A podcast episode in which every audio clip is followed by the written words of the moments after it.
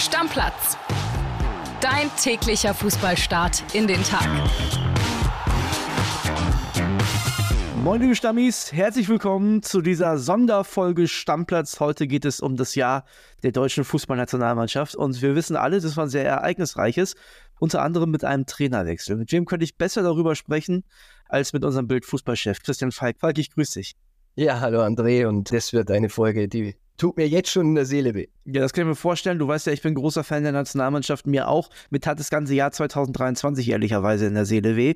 Mit einem kurzen Hoffnungsschimmer beim Trainerwechsel, aber da kommen wir gleich zu. Denn los ging es eigentlich, na, dieses, dieses schwache Jahr mit der verpassten WM im vergangenen Jahr, ne? mit, der verpassten äh, Qualifikation fürs Achtelfinale. Denn in der Gruppe, Falki, da sind wir uns einig, muss man weiterkommen, egal wie gut die Mannschaft drauf ist oder nicht. Also, wir sind natürlich ähm, nicht als Titelfavorit da angereist, aber wir haben uns natürlich schon mehr Hoffnung gemacht. Wie du sagst, die Gruppe war machbar. Die Mannschaft ist nach wie vor, und dabei bleibe ich auch, Deutschland hat Qualität und man sieht es bei anderen Nationen, äh, die haben weniger Qualität, aber da muss man halt auch eine Mannschaft auf dem Platz haben. Und das hat Deutschland immer geschafft, immer. Und man muss sagen, bei Katar, das ist natürlich die Vorbereitung. Ich hatte mit Philipp Lahm darüber gesprochen. Äh, Nachteil, wir hatten nicht die Zeit, da eine Mannschaft zu formen, wie wir sonst immer das in der Vorbereitung schaffen. Allerdings muss man auch sagen, wir haben es auch vorher nicht geschafft und da waren ja auch ein paar Länderspiele. So ist es. Und wenn wir uns nochmal angucken, diese Doku, die es ja im Nachhinein gab, ne? Da wurden ja auch viele falsche Entscheidungen getroffen, diese ewigen Wege zur Pressekonferenz, wo man dann irgendwann noch keine Spieler mehr mitgenommen hat, was womöglich für das Spiel die richtige Entscheidung war, aber grundsätzlich natürlich eine Katastrophe. Ja, also da muss man wirklich ganz klar sagen, das war echt schlecht. Also wir haben ja viele schon gehört gehabt aus dem Mannschaftsquartier, aber es war tatsächlich, die Doku hat gezeigt, noch viel schlimmer, als wir angenommen haben. Wir wurden auch immer angefeindet, äh, wir machen da schlechte Stimmung. Aber tatsächlich, die Stimmung war ja viel, viel schlechter im Quartier, als wir wirklich erahnt hätten. Und du hast es angesprochen, da waren auch viele Fehler dabei. Also, mich hat dann ein bisschen geärgert. Man hat immer so getan, die Journalisten sind beleidigt, weil da kein Spieler zur Pressekonferenz gibt. Erstens mal, die Spieler kommen nicht für die Journalisten zur Pressekonferenz, sondern für die deutschen Fans, damit man diese Sache transportiert ins eigene Land. Und vor allem, es war auch respektlos gegenüber allen anderen Trainern. In der Doku gibt es eine Szene, ich weiß nicht, ob das Hansi Flick wirklich bewusst war, da hat ihn Enrique dann so ein bisschen aufgezogen und von wegen gesagt, na, ohne Spieler gekommen? Ich meine, das darf man nicht vergessen. Da denkt sich ja jeder, wir alle machen das und Deutschland, die sich selbst, das muss man betonen, selbst ausgesucht haben, am Arsch der Welt zu wohnen, die meinen, äh, sie müssen es nicht machen und regen sich dann auch noch auf. Also, das war schon sehr arrogant. Man hatte so ein bisschen das Gefühl, nach der WM waren alle schuld, nur die eigene Mannschaft nicht. Die Politik war schuld äh, mit, mit, dieser Bindendiskussion. Bild war schuld. Da habe ich so gedacht, so jetzt auch im Nachhinein betrachtet, ich meine, jetzt sind wir ein Jahr schlauer. Es wäre auf jeden Fall die richtige Idee gewesen, da schon mal einen ganz klaren Cut zu machen. Hat der DFB nicht gemacht. Die haben Hoffnung gehabt. Warum glaubst du, haben sie damals so entschieden? Ja, ich glaube, zum einen, sie haben ein Opfer gebraucht. Das war dann der Bierhoff. Es gab ja nur drei Kandidaten: Präsident, Trainer oder Manager bzw. Nationalmannschaftsdirektor, muss man ja richtigerweise sagen. Hansi Flick war noch nicht so lange dabei. Man hat da wirklich Hoffnung gemacht, hat es bei Bayern ja wirklich sehr, sehr gut gemacht. Beim Präsidenten, da muss man sagen, der war jetzt zu dem Zeitpunkt auch nicht sehr, sehr lange dabei. Allerdings muss man auch sagen, die haben alle drei Fehler gemacht. Also ich weiß noch, diese Bindendiskussion, die du angesprochen hast, da haben sie wirklich, ich möchte auf dem Thema nicht herumreiten, aber eine sehr, sehr unglückliche Figur gemacht. Ich weiß noch, ich war bei der Pressekonferenz von Louis van Gaal bei den Holländern und habe die da mal konfrontiert, wie die das mit der Binde machen. Und äh, Louis hat da ganz klar sofort, ich hatte auch Van Dijk gefragt, der war ja Kapitän, äh, als Abwehrspieler eine gelbe Karte. Die wussten das gar nicht von der gelben Karte, die ihn droht. Und Van Gaal hat sich sofort hingestellt, gesagt, er wird nichts beantwortet. Ich sage, Thema beendet. Und das hat bei uns weder Flick gemacht, noch Bierhoff gemacht, noch der Präsident gemacht. Und das war schon sehr, sehr entscheidungsschwach. Aber man muss auch sagen, und da sind wir auch wieder beim Trainer, es wurden auch taktische Fehler gemacht. Ich meine, wir haben das Turnier begonnen. Hansi Flick hat ausgeschlossen, dass Kimmich rechts spielt. Und wo hat er im letzten Spiel dann wieder gespielt? Rechts. Füllkrug, ich sag, hätte der durchgespielt, der wäre auch nicht ausgeschieden. Und wir haben es immer wieder geschrieben, wir haben es immer wieder gefordert, machen wir es uns nicht so schwer. Aber wir haben es uns schwer gemacht und danach wussten es alle besser. Ja, man hat dann in dieser Doku später auch gesehen, dass es Risse auch in der Mannschaft gab. Ich meine, Hansi Flick hat gesagt, komm, sagt mir, was, was wollen wir machen? Ich will euch hören. Dann sagt der Kimmich was und der Hansi Flick, der hat reagiert, als wenn er persönlich beleidigt worden wäre. Also ja. das, das war ja, wirklich verrückt. Wirklich. Ja, ich finde auch, das war die Szene der Doku, weil äh, du forderst erst deine Spieler auf zu reden und dann kommt das Kritisches. Also Müller hat es ja auch kurz versucht und äh, dann war Hansi ja wirklich so ein bisschen vom Kopf gestoßen. Und Kimmich hat ja gemeint, ja, vielleicht hätte man da was mit der Taktik machen sollen im Spiel. Und das kam nicht so gut an. Die Szene gab es ja auch noch da, wo dann Brand zu spät dann auch nochmal zur Sitzung kommt. Das sind so Kleinigkeiten, da hätte der Trainer durchgreifen müssen. Und es gibt noch eine Szene, auch wirklich wieder in einer Kabinenansprache, wo Hansi Flick hinten in der Ecke steht, ein bisschen beleidigt ist, vorne Bios steht und sagt, ja, der Trainer will eigentlich gar nicht sagen, weil er so enttäuscht ist. Das waren alles Signale, die waren nicht gut. Und trotzdem hat Hansi Flick es relativ lange noch geschafft ins Jahr 2023. Fing auch an mit dem ja wahrscheinlich besten Ergebnis. Ne? Also mal abgesehen vom Spiel von Frankreich, da kommen wir später noch zu. Mit dem 2 zu 0 zu 0 Sieg, ne, kennt man als deutsche Nationalmannschaft gar nicht mehr, gegen Peru. Was hast du da gedacht? Schwacher Gegner und muss oder äh, hast du da so ein bisschen Hoffnung aufblitzen gehabt? Nein, also der Gegner wirklich schwach. Ich habe wirklich jedes der Länderspiele gesehen. Das ist wirklich, der Gegner war einfach schwach. Also da konnte man jetzt nicht sagen, das ist jetzt Aufbruchstimmung. Natürlich hoffst du in dem Moment, äh, es war eine Pflichtaufgabe, mehr aber nicht. Aber wir haben es ja drei Tage später gesehen gegen Belgien. Das war noch immer nicht gut. Zumal du dann gesehen hast, dass ein Spieler wie Luke Bacchio, der zu dem Zeitpunkt im tiefsten Abstiegskampf mit, mit der Hertha stand, der in der Bundesliga keinen Bein an Deck gekriegt hat, dass der die Deutschen quasi mit seinen tempotiefen Läufen hergespielt hat, ne? Ja, du musst ja sagen, alle Spitzenmannschaften momentan haben ja eins gemein, und da sind die Franzosen ganz weit vorne. Die spielen wirklich seit Jahren mit einer gleichen Aufstellung. Ich meine, da kann mal der eine oder der andere ersetzt werden, aber diese Experimente, das waren Themen und die haben uns ja wirklich lange begleitet. Wir waren ja auch immer in der Diskussion mit Hansi Flick, Tobi Altscheffel und ich. Wir kennen ihn ja wirklich äh, sehr, sehr lange auch von Bayern. Heiko Nieder war auch dabei. Aber es gibt ja dann immer so Hintergrundgespräche, wo du dann mit dem Trainer mal zusammensetzt, man sich austauscht. Und haben wir gesagt, es muss jetzt mal Schluss sein mit den Experimenten. Wir können das nicht mehr sehen. Wir tragen es auch nicht mehr mit, weil die Ergebnisse nicht stimmen. Also jeder Bundestrainer kann ja machen, was er will. Aber wir können ihm dann sagen, wir sehen das anders. Und wenn diese Marschroute weiter bleibt und es wird nicht besser, dann werden wir das auch kritisieren. Und das haben wir dann auch gemacht. Es gab drei Gegentore gegen Belgien. Ich möchte noch einmal ganz kurz, Falki, die Viererkette vorlesen. Raum, Ginter, Kehrer, Wolf. Also bei allem Respekt vor den Jungs, die mit Sicherheit alle für sich große Erlebnisse in ihrem Fußballerleben hatten, das kann nicht die Viererkette der deutschen Nationalmannschaft sein. Nein. Und da muss man sagen, das muss man Hansi Flick zugutehalten. Der hat es auch immer wieder Öffentlich kann er das nicht sagen, aber er hat schon gesehen, wir haben keine guten Außenverteidiger. Und da hat er viel experimentiert. Er hat ja auch immer auf Raum gesetzt, wo ich auch noch nach wie vor sage, der war zu dem Zeitpunkt nicht in der Form. Er hat nicht die Qualität für die Nationalmannschaft gehabt. Das haben wir auch bei der WM schon gesehen. An denen hat er komischerweise immer wieder festgehalten. Aber prinzipiell war die Analyse natürlich schon richtig, dass wir keine Weltklasse-Außenverteidiger haben. Aber ich sage, auf der Außenverteidigerposition. Und das hat wirklich die WM zu 14 gezeigt wenn ich schon keine Weltklasse-Spieler habe, die da vorne flanken, dann muss ich doch jemanden aufstellen, der hinten zumindest dicht macht. Und diese Spieler, wirklich, die haben wir auch noch. Also, das kann mir keiner einreden. Äh, Hövedes war der Gewinner 2014. Der war Innenverteidiger gelernter, aber der hat einfach seinen Job gemacht. Und wer sich erinnert, er hätte beinahe das Siegtor geköpft bei, beim WM-Finale in Rio. Also, es ist manchmal auch gar nicht so schwer und manchmal denke ich mir, es muss nicht jeder Trainer Pep Guardiola sein und äh, Hansi Flick hat es bei Bayern wirklich sehr, sehr gut gemacht pragmatische Entscheidungen, eine klare Achse, eine eingespielte Elf. Und manchmal macht man sich halt ein bisschen schwer, weil man meint, man muss das ganz Besondere. Also ging man mit so einem schlechten Gefühl aus dem März raus. Hansi Flick hatte ja so mehr oder weniger versprochen, im Juni wird alles besser. Ja. Ne? Und dann kam der Juni, fing an mit einem Spiel in Bremen gegen die Ukraine. Ganz merkwürdig, so von meinem Gefühl einfach damals, Niklas Füllkrug, der sehr motiviert war im Heimstadion, ist relativ früh runtergegangen. Ich glaube, zur Halbzeit wurde er ausgewechselt. Ja. Äh, äh gab ein 3 zu 3, dann auch erstmals mit der Dreierkette. Und das war noch das beste Ergebnis von dieser Länderspielphase. Ja, aber das, du sagst es ja richtig. Also, wir hatten es im Vorfeld schon gehört, dass Hansi diese Dreierkette probieren möchte. Und da haben wir auch schon gesagt, das kann nicht gut gehen. Wir haben es bei Jogi Löw gesehen. Die Dreierkette war auch bei Jogi Löw das Anfang vom Ende seiner Ära. Deutschland mit Dreierkette, das hat die letzten Jahre nicht funktioniert. Und natürlich, ich verstehe die Idee, wenn man keine Außenverteidiger hat, dann lass halt drei Innenverteidiger in der Mitte spielen. Aber letztendlich ist die Dreierkette ja auch eine Fünferkette. Und wo sind wir gut? Wo haben wir die meisten, die besten Spieler im Mittelfeld? Wir tun uns da wirklich am schwersten, da einen rauszulassen. Und diese Fünferkette, die kostet halt einen Mittelfeldspieler. Da machen wir uns nichts vor. Im Ende sind es dann fünf Defensive statt vier Defensive. Aber auch da haben wir wieder den Juni verschenkt, das muss man sagen. Nur wegen der Dreierkette. Hansi Flick hat es danach ja auch gesagt. War ein Fehler, hätte man nicht machen sollen. Aber es waren wieder wertvolle Monate.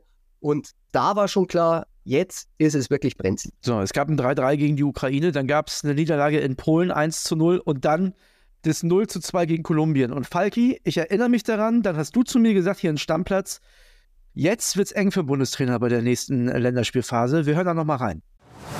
Ist es für dich vorstellbar, dass wenn das wieder in die Hose geht, dass wir dann tatsächlich Ende September nochmal einen neuen Bundestrainer sehen? Ja, das ist auf jeden Fall vorstellbar. Ich halte es sogar für wahrscheinlich. Sehr undankbar natürlich die Terminierung. Ich meine, du hast es gesagt, Japan war der Anfang von Ende unserer WM-Chance, gerade diese Auswechslung von Gündogan und Goretzka und dann der Einbruch nach 1 zu 0 Führung, 1 zu 2 verloren, dass ausgerechnet die der erste Gegner sind, ist natürlich schon wirklich schwierig, weil natürlich die mediale Berichterstattung da auch dazu kommt und die Spieler wissen natürlich auch noch, was da damals los war. Und dann kommt Frankreich. Also einen schlimmeren, schwierigen Gegner zu dem jetzigen Zeitpunkt kannst du eigentlich nicht bekommen. Und das wird wirklich ganz, ganz spannend und natürlich auch eng für Hansi Flick. Ja, Falki, du alter Prophet. Dann äh, ging es nämlich weiter im September und das sollte tatsächlich das letzte Mal sein, dass wir Hansi Flick als Bundestrainer auf der Bank sehen. Ein Spiel gegen Japan. Du hattest damals auch gesagt, wenn der, wenn er äh, zweimal verliert, ist er weg. Brauchte er gar nicht. Denn das Japan-Spiel war so desolat mit dem 1 zu 4. Nochmal eine ganze Ecke schlechter als die zweite Halbzeit bei der Weltmeisterschaft, dass es gar kein Halten mehr gab, oder? Ja, gut, wir haben uns natürlich, äh, meine Prophezeiungen, das sind ja nicht nur Kugelsatz lesen, da höre ich natürlich schon mich vorher ein bisschen um und ich habe gehört gehabt, der kriegt jetzt eine Frist für die zwei Spiele. Und Hansi Flick war damals natürlich auch schon sehr, sehr angeschlagen, muss man sagen. Er hat natürlich auch gewusst, was, was jetzt Sache ist. Und dieses Japan-Spiel, da waren mehrere Sachen schiefgelaufen. Da muss man mal ganz klar sagen, Hansi hat ja nochmal umgeworfen. Ich weiß noch, wir haben das Geheimtraining beobachtet gehabt. Manchmal gibt es ja die Gelegenheit, dass unsere Späher dann einen kleinen Blick erhaschen und wir hatten schon gesehen, Kimmich spielt Rechtsverteidiger. Haben wir geschrieben und Hansi war dann wirklich sehr, sehr wütend darüber, hat dann intern den Maulwurf gesucht, hat auch ein paar zu Unrecht beschuldigt, muss ich sagen. Das hat mich dann auch ein bisschen geärgert, dass er ein paar Sündenböcke gesucht hat, weil wir hatten ja sogar Fotos vom Training. Also es war ja nachweislich, dass wir es gesehen hatten. Aber da hast du schon gemerkt, wie ernst die Lage ist, wenn du den Rechtsverteidiger Kimmich gegen Japan im Vorfeld verrätst und äh, das Wohl und Weh davon abhängt, äh, dass wir gewinnen, das kann ja nicht sein. Also Japan kann sich ja darauf einstellen, egal wer rechts hinten spielt, aber wir sind Deutschland und dann kam dieses Spiel. Und dieses Spiel hat wirklich aufgezeigt, zum einen, dass die Formation nicht stimmte, dass die Mannschaft nicht eingespielt ist und auch die Reaktion von Hansi Flick danach, der dann gesagt hat, wir haben keine Basics wie Japan.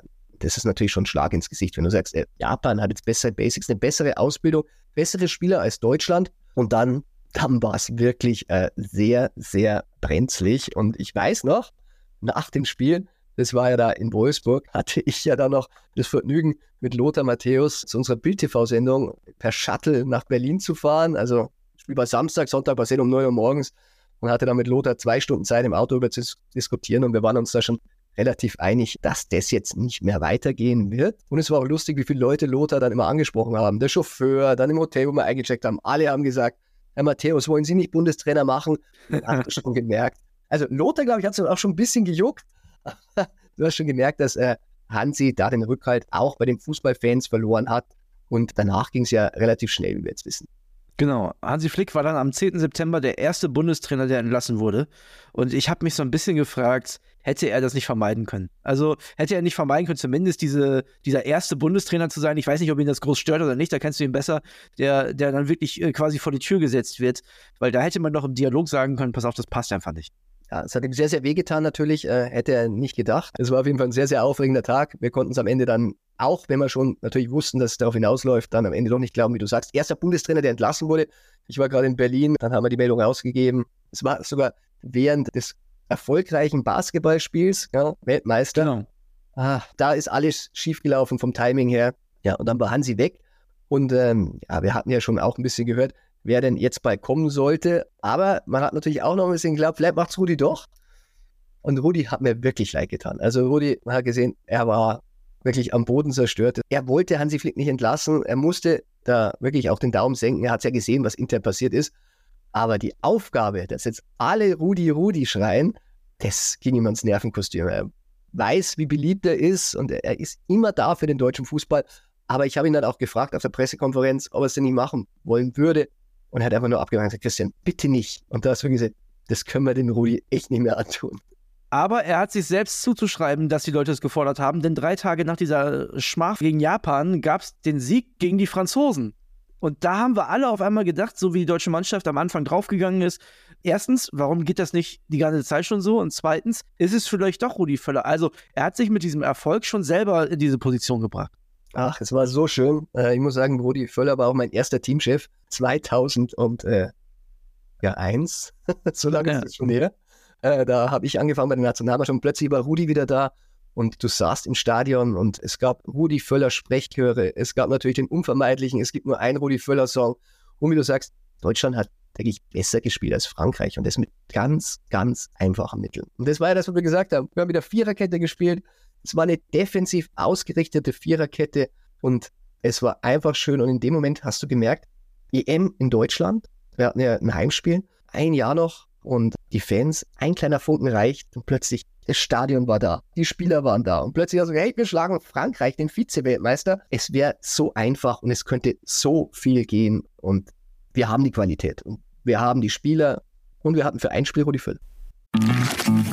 Werbung. Die heutige Folge wird wieder präsentiert von unserem Partner Neobet und da gibt es ein paar interessante Sachen, die ihr euch auf jeden Fall mal anschauen solltet. Zum einen gibt es ja die geboosterten Quoten, ne? die hat man sonst so vor dem Spiel gefunden, jetzt auch während des Live-Spiels. Also könnt ihr auf jeden Fall mal reinschauen und es gibt ja diese coole neue Wettart. Wir haben schon mal drüber gesprochen, die Spielerduelle.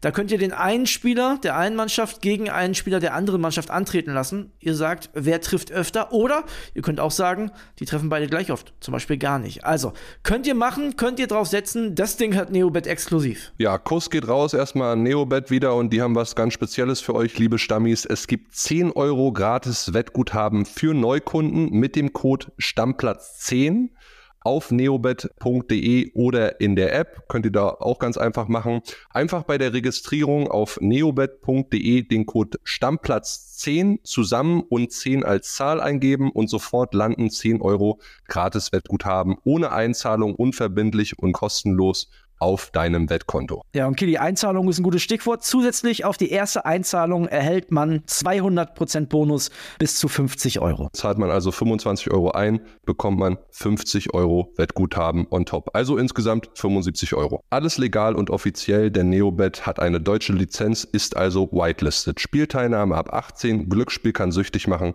Hilfe unter buwei.de. Werbung Ende. Ja, und dann haben wir überlegt, wer will's? Du hast es gerade schon gesagt, bei uns war die Spur relativ schnell klar. Es sollte Julian Nagelsmann werden, der ja noch bei den Bayern unter Vertrag stand und wie wir alle wissen, da auch gutes Geld verdient hat. Musste man den groß überzeugen, Falki?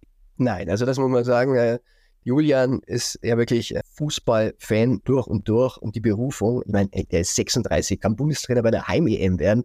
Das hat ihn wirklich sofort gereizt und äh, natürlich war da viel Geplänkel mit Geld aber das muss man über Julian sagen. Letztendlich sind natürlich seine Berater gefragt, das meiste für ihn rauszuholen.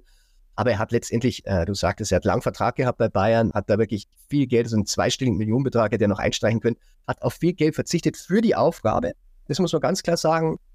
Was viele vergessen, wie er bei Bayern angefangen hat, hat er auch auf Geld verzichtet, das schon ausgehandelt war. Also Geld ist ihm da wirklich nicht so wichtig wie die Aufgabe und für Deutschland, da war er sofort parat. Und das ist ja auch schön, das muss man ganz klar sagen. Und da war natürlich Hoffnung da.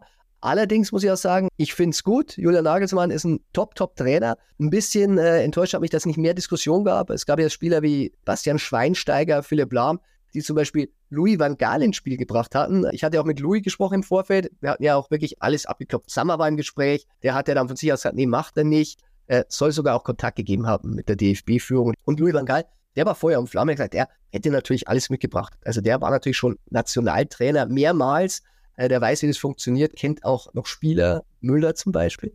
Deutschsprachig? Deutschsprachig, aber da war der Verband ein bisschen verbohrt und sagt, nee, ausländischer Trainer, schwierig. Und Julian Nagelsmann ist eine sehr, sehr gute Lösung, eine kurzfristige Lösung mit Louis van Gaal, hätte aber auch seinen Reiz gehabt. Dann gab es meiner Meinung nach, das stand zwar schon länger fest, aber den nächsten großen Fehler vom DFB und zwar ist man, anstatt im eigenen Land Werbung für die Nationalmannschaft mit dem neuen Bundestrainer zu machen, erstmal in die USA gereist. Ähm, das war sicherlich schön für die Spieler mal rauszukommen und für dich als Reporter bestimmt auch toll, aber grundsätzlich, glaube ich, für die Stimmung im Fußballland äh, tat es trotz der Ergebnisse, die okay waren, nicht so richtig viel. Es gab einen Sieg gegen die USA und einen Unentschieden gegen Mexiko. Das war ordentlich. Vor allem war es ordentlich, weil Julian Nagelsmann, fand ich, einen sehr guten Start hingelegt hat, was die Kommunikation anging. Also der hat in Videos erklärt, was er da jetzt macht, warum er das macht. Eigentlich genau das, was Fußball Deutschland seit Jahren äh, erhofft und erwartet hat. Jeder hat sich immer gefragt, was macht der Löw, was macht der Flick? Und Nagelsmann hat gesagt, ich mache es und deshalb. Und ich glaube, da hat er einen guten Punkt gemacht bei den Fans. Ja, reden kann er, das muss man sagen. Äh, er hat auch eine frischend ehrliche Art und äh, hat natürlich auch viel Vorschusslorbeeren gekriegt. Du sagst, die USA-Reise, das war schon im Vorfeld. Ich weiß auch, die war Hansi Flick auch schon nicht recht. Das war halt so ausgemacht. Ich hätte es mir auch gewünscht, dass man da vielleicht ein bisschen flexibler ist, die Verpflichtungen. Ich meine, eine Werbetour in die USA können wir gerne nach der Heim-EM machen. Das ja. nicht auf dem Schirm hat, 2026, USA, Kanada, Mexiko. Gerne, gerne, aber da hatten sie gesagt, ja, Pflichtspiele. Ich glaube, man hätte es trotzdem hinbekommen. Aber war ungünstig. Allerdings hätte das natürlich auch wirklich weit weg, keine Pfiffe, nicht sofort kippen, auch Neustadt werden können. Und es klang ja schon ein bisschen nach Neustadt. Allerdings gebe ich dir da auch recht. USA war ordentlich. Mexiko war schon mäßig. Also da haben wir gesagt, Glück, dass wir nicht verloren haben, aber man wollte dieses Flämmchen, man wollte daran glauben, dass es funktioniert. Julian Nagelsmann, Glückshemd, nicht zu vergessen. Hm. Übrigens wurde er dann auch versteigert. Ich habe gehört, über 5000 Euro hat es eingebracht für einen guten Zweck. Ja, ich wünschte, er hätte es nicht verkauft. Tja, denn dann und auch da würde ich so ein bisschen auch einen schwarzen Peter zum DFB schieben. Gab es zwei Länderspiele, die habe ich auch nicht verstanden. Ich verstehe kein, also wie gesagt, wir reden immer noch über Euphorie, die gar nicht da ist. Ich verstehe kein Heimländerspiel in Berlin gegen die Türkei, wo du quasi ein Auswärtsspiel hast, stimmungsmäßig. Und ich verstehe auch nicht, dann nach Österreich zu fahren und sich da verarschen zu lassen, ehrlicherweise. Also, das, ich weiß nicht, wer das plant beim DFB, aber der hat kein gutes Jahr gehabt. Ja, also prinzipiell, es wäre wirklich die beste Idee gewesen. Wir spielen eine Heim-EM und du spielst vorher die deutschen Stadien, die dann bei der EM sind, durch. Ja. Sehr, sehr naheliegend, sehr, sehr einfach, ein ganz einfacher Gedanke. Bei Österreich muss ich sagen, die hatten ein Jubiläum, da hatte Deutschland im Vorfeld zugesagt. Ich glaube, ein Spiel in Wien hätte man sich schon leisten können. Türkei in Berlin. Oh, also. Tja. Naja, ich meine, du hast es erlebt. Ich weiß es auch. Es war schlimm. Es war wirklich schlimm, aber es war ein Auswärtsspiel und äh, es war das erste Heimspiel für Julia Nagelsmann. Man hat vergessen, die ersten zwei in den USA und dann Auswärtsspiel in Berlin gegen die Türkei. Gegen die türkische also, B11? Ja, also es waren so viele, so viele Planungswege. Auch sind wir wieder bei der Doku, die natürlich dann direkt äh, vor dem Japan-Spiel bei Hansi Flick rauskam. Japan dürfen wir nicht vergessen, da war was bei der WM vorher. Also Gedanken, nee, viele haben sie sich nicht gemacht. Es gab zwei Niederlagen. Es gab Niederlagen und das sind prestigeträchtige Niederlagen gegen die Türkei zu Hause und in Österreich, äh, nach dem Österreich-Spiel habe ich so ein bisschen das Gefühl gehabt, dass die Österreicher fast schon Mitleid haben, die, die Fußballöffentlichkeit mit uns Deutschen was macht das jetzt mit uns, Falki? Also es gab schon die eine oder andere Stimme, die gesagt hat, also wenn er jetzt die beiden Testspiele, die jetzt kommen, verliert, dann ist er auch schon wieder weg von der Europameisterschaft. Ist das ein vorstellbares Szenario? Ja, definitiv. Also da sind wir wieder bei Hansi Flick im, im Juni und September. Frankreich und Holland sind die Gegner, also da dürfen wir uns nicht blamieren. Allerdings muss ich sagen, Julian Nagelsmann ist ja ein sehr, sehr schlauer Mensch. Da bemühen wir mal Adenauer. Was interessiert mich mein Geschwätz von gestern? Was hat er sein Harvards Linksverteidiger äh, da verteidigt, muss man sagen? Äh, wurde ja gerügt. Ich habe ihn ja Linksverteidiger genannt. Er, er sagt ja linker Joker. Ich kenne das Spiel ja von Bayern schon. Oh, das ist halt dann, ich sag mal, gut, man kann ihn taktisch anders ausrichten, aber auf dem Blatt Papier spielt er nun mal links hinten. Und da ist er manchmal auch ein bisschen stur, muss man sagen, im ersten ja. Moment. Aber wir haben es ja jetzt gehört, er hat reflektiert, er geht jetzt darauf ein. Also Harvards Linksverteidiger ändert er schon mal. Das ist schon mal sehr, sehr gut. Nicht, dass ich sage, Kai hat das nicht schlecht gemacht, aber ich möchte nicht dran denken, wenn jetzt da Mappé auf den Kai Havertz, äh, der eigentlich Offensivmann ist, zurollt. Und Wien, muss ich da sagen, also ich habe die deutsche Nationalmannschaft, glaube ich, noch nie so schlecht gesehen. Es war wirklich, die haben sie an die Wand gespielt. Bei Türkei muss man sagen, da waren Sonntagsschüsse dabei. Das kann mal passieren. Die waren ja. wirklich emotional aufgeladen. Das habe ich jetzt noch gar nicht so tragisch gesehen. Ja, die haben ja auch keine schlechte Mannschaft. Aber Wien, das war wirklich ein Offenbarungseid, äh, wo ich dann wirklich das erste Mal, und das war das erste Mal, dass ich wirklich Angst um die Heim-EM hatte und habe. Aber ich glaube, Julian Nagelsmann hat die richtigen Schlüsse gezogen. Und er bleibt jetzt auch nicht stur, sondern er versucht jetzt tatsächlich das zu machen. Und ich möchte nicht sagen, wir haben es gesagt, aber wir haben es gesagt. Einfach mal so spielen lassen, was wir können. Ich hatte ihn ja auch gefragt in der Pressekonferenz, das heißt Hummels neben ihm, ob denn nicht Option Ochsenkette wäre. Und Hummels wäre ein schöner Ochse daneben, der Hummels lachte schon. Julian Nagelsmann fand die Frage nicht so geil. Äh, da hat er mich dann auch in dem Harvard nochmal gerückt. Aber Hummels hat sehr interessant darauf reagiert. Er hat gesagt, ja, wir hätten ja die Spieler dafür und es wäre natürlich eine Option. Also kannst du jetzt nicht sagen, wenn der Trainer neben dir sitzt. Klar. Ja, bitte, wir brauchen eine Ochsenkette.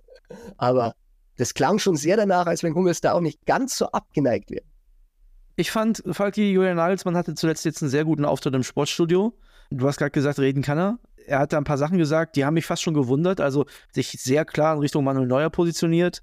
Hat sich, ja, also er hat sich jetzt nicht positioniert, äh, Kimmich wird man Rechtsverteidiger, aber so wie er es gesagt hat, klingt es quasi wie Kimmich wird man Rechtsverteidiger.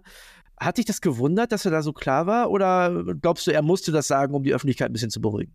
Nein, er war schon immer klar, das muss man sagen. Mhm. Also wenn er von was überzeugt ist, dann hat er auch keine Angst, das dann zu formulieren. Allerdings Kimmich ist ja auch ein Beispiel. Ganz ehrlich war er jetzt auch nicht im Sportstuhl, muss ich sagen. Er hat er gesagt, er hat ja nie ausgeschlossen, dass Kimmich rechts spielen soll. Nee, hat er ausgeschlossen. Ganz deutlich. Wir hatten ein Bild die Geschichte gemacht vor dem Türkei-Spiel und auf der Pressekonferenz anschließend ist er gefragt worden, ob diese Geschichte vom Bild stimmt. Und da hat er ganz klar gesagt, ja, er sieht äh, Kimmich nicht als Rechtsverteidiger, er sieht ihn als Mittelfeldspieler. Und die Geschichte war richtig. Also, ja. und da sage ich wieder, er hat seine Lehren daraus gezogen.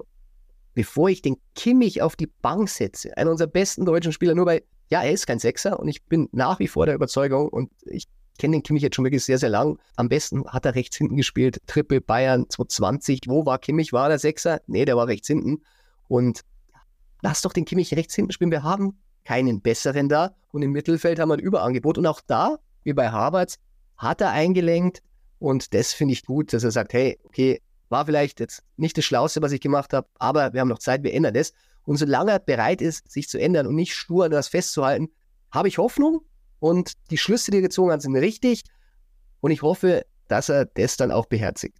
Eine Frage noch zu dem Sportstudio-Auftritt. Toni Kroos in der Nationalelf, kannst du dir das vorstellen? Oh ja, kann ich mir sehr, sehr gut vorstellen. Ich kenne Toni Kroos ja schon sehr, sehr lange und habe aus seinem Umfeld auch gehört, es reizt ihn wirklich sehr.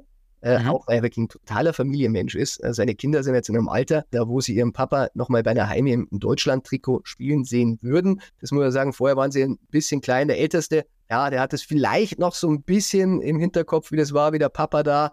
Aber da war natürlich dann auch nicht im Stadion. Jetzt könnten sie im Stadion sein. Der Papa, äh, vielleicht seine letzte Saison, sein Vertrag endet ja dann wieder. Vielleicht macht er nochmal bei Real, aber könnte natürlich ein Riesenaufschlag für ihn sein. Er schließt es nicht aus, sonst hätte er schon gesagt, so gut kenne ich ihn, Toni. Und ich glaube, er wird es machen, aber dafür braucht er einen Rückhalt. Und er müsste natürlich dann auch Stammspieler sein, also einen Toni Groß auf die Bank zu setzen. Eine Rückkehr. Das geht nicht, das weiß auch die Nationalmannschaft. Deshalb hat man ja lange das intern, wie ich gehört habe, diskutiert. Aber ich fände es gut. Aber eins müssen wir natürlich uns auch sicher sein: das ist auch kein Sechser. Also. Nee, genau. Das ist halt auch wieder der Punkt, wenn du einen Toni Groß hältst. Er wird mit seiner absoluten Passsicherheit und seiner Taktgebung, er kann den Spielrhythmus bestimmt der Mannschaft die Sicherheit geben, die ihr fehlt. Allerdings brauchst du dann auch noch einen, der ein bisschen defensiver agiert. Ja? Kimmich dann besser rechts, dann vielleicht noch so ein, wirklich ein Sechser neben Groß. Und dann ist hier schon mal die Frage, Gündogan, der soll ja laut Julian dann vorne spielen, Zehner. Ich frage mich da ein bisschen, ist da noch Platz für Musiala und Wirtz? Wird schwierig. Ja. Also wird spannend, aber ich sag ja, äh, einer, der die Champions League fünfmal gewonnen hat, bei Real, seit zehn Jahren Stammspieler ist, es hat kein Breitner geschafft, es hat kein Netzer geschafft bei Real. Andere lachen uns ja aus, wenn wir immer sagen, wir lassen unsere alten Spieler weg, weil sie zu alt sind. Äh, die Italiener sind mit äh, wirklich äh, altem Eisen Europameister geworden. Und wieso sollten wir das nicht machen? Wir sind ja dumm, wenn wir uns da beschneiden. Lass uns zum Schluss der Episode, Falki, nochmal ganz kurz Hoffnung machen. Also, was macht denn Hoffnung für eine gute Heim-EM? Ist es die Qualität, die wir trotz allem haben und die sich wahrscheinlich auch zeigen wird, wenn diese Mannschaft eingespielt ist? Ja, also ich habe eine Riesenhoffnung, bin ja auch schon lange dabei. Ich erinnere mich an unser letztes Heimturnier 2006, da war ich ja vorher auch noch bei einem der letzten Spiele in Italien gegen Florenz, da haben wir die Hütte voll bekommen. Und da war die Mannschaft deutlich schlechter. Vergleich einfach mal die Positionen. Natürlich, da hat man echt einen Mittelstürmer mit Klose und ein paar Ausnahmespieler auch, aber in der Breite waren die jetzt nicht besser taktisch also Klinsmann, das ist ein anderes Thema, aber allein mit Euphorie und Wille, was wir da geschafft haben, und ich glaube, Julian Nagelsmann ist ein super Taktiktrainer, das sage ich nach wie vor, wenn er sich nicht verkünstelt, wie so manche andere, äh, nicht auch glaubt, er ist jetzt Pep Guardiola, einfach mal bitte so spielen lassen, das System nach den Spielern ausrichten und nicht immer umgekehrt. Und dann habe ich es ja gegen Frankreich erlebt. Also die Fans sind da und dann haben wir ein Heimspiel nach dem anderen und ich sage, wir haben die Qualität. Schau dir mal an, was der Leroy Sané spielt. Äh, Hansi Flick hat ja gesagt, wir haben ja keine Talente. Ey, Musiala und Wirtz, Wahnsinn, da beneidet uns ja. die ganze Welt drum. Und als Deutschland wirst du vier Verteidiger immer finden, die da hinten den Laden dicht machen. Das musst du taktisch lösen und das geht ja auch. Ich sage immer, schwierig wird, wenn du vorne niemanden hast. Und ich sage nochmal, unterschätzt den Füllkrug nicht. Also, das ist halt ein Stürmer. Wir hatten früher auch schon Stürmer bei Deutschland die haben niemanden umdribbelt. Die haben ein paar Kopfballtore gemacht, die hatten den Fuß da reingehalten, wenn es sein hat müssen. Dafür war man gefürchtet. Ich sage, das kann Deutschland immer noch. Einfach ein Knipser, ein Wandspieler und dahinter haben wir wahnsinnig viel Kreativität. Also ich glaube an die Chance. Ich glaube auch, dass wir Europameister werden. Also tut mir leid, das ist, äh, kann ich nicht ändern. Wir haben ein Heimturnier und äh, wir haben tolle Spieler. Ich erlebe sie bei Bayern, ich sehe sie bei Dortmund, ich sehe sie wirklich auch international. Wir haben wirklich Weltklasse-Spieler dabei. Das wird immer so ein Gündogan, das wird immer so runtergetan. Hey, die spielen echt in guten Clubs. Und ich glaube, wir haben das Zeug. Allerdings, bitte, bitte einspielen, bitte der Mannschaft ein System geben und der Mannschaft Sicherheit geben, weil verunsichert ist sie total. Das muss man leider sagen. Ich freue mich auf jeden Fall auf dieses EM-Jahr und danke dir, dass wir heute nochmal zurückgeblickt haben und auch so ein bisschen ausgeblickt haben auf die deutsche Nationalmannschaft. Falki, Dankeschön. Ja, mir geht es auch schon viel besser. Ich habe das Jahr jetzt, glaube ich, hier in der Therapie verarbeitet und bin jetzt so richtig optimistisch für 2024. Na siehst du. Bis dann, wir machen Deckel drauf. Ciao, ciao. Servus. Stammplatz. Dein täglicher Fußballstart in den Tag.